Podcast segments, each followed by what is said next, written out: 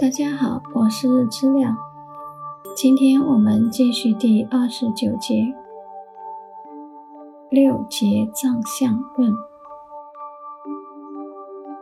皇帝说：“此言之有理。我曾听闻无形之气聚合在一起，会造成一特殊之外形。各种外形之不同，因而被人受之有名。天地的运行。”阴阳变化之机对于万物的影响，那些居多，哪些居少部分呢？是否可以告知？岐伯回答道：“问得高明。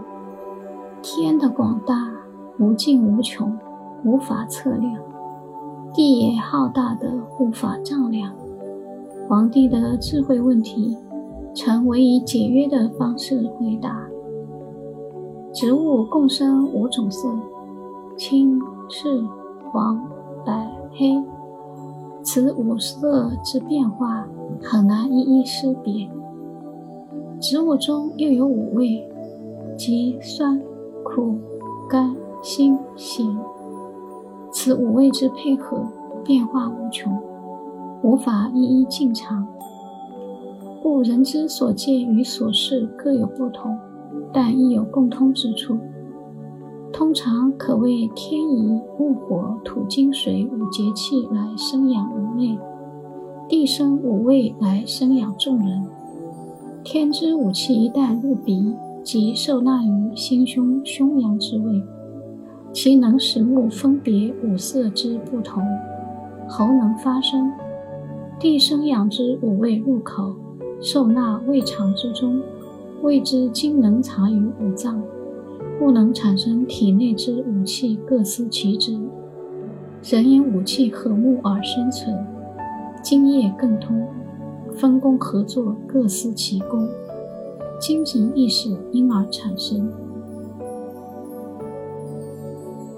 齐国回答道：“心脏为生命之本源。”精神之变化所在，其荣盛显现在面上之色泽，心气充实在血脉上，是阳中之太阳，通合于四时中之夏气。肺脏是生气之所在，人的魄脏之处，从皮毛上可知其荣华否。属阳中之太阴，入通于秋季。肾脏为收藏本源之本处，为精力之来源，其功能正常与否，在发上可查出。骨之生，乃因肾气充实，属阴中之少阴，入通于冬季。肝脏是人体血的尽处。人魂所居之地，指甲之荣盛，否取决于肝气正常否。筋之能有力，乃因肝气之充足。主司血气中之精华，由此而生。味为酸，颜色为青色，属于阳中之少阳，入通于春季。人体内脾胃、大肠、小肠、三焦、膀胱者。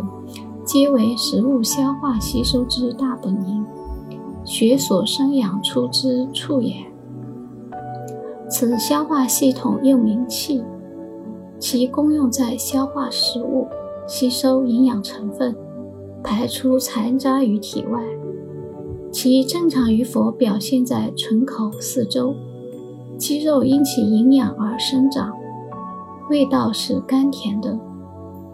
颜色为黄色，这些都是至阴之属，入通于土气，即长夏一样。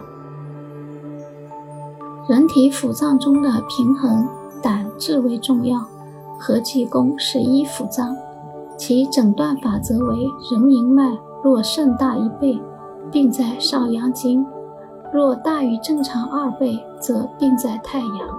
若大于正常三倍，则病在阳明；若四倍以上，则名隔阳。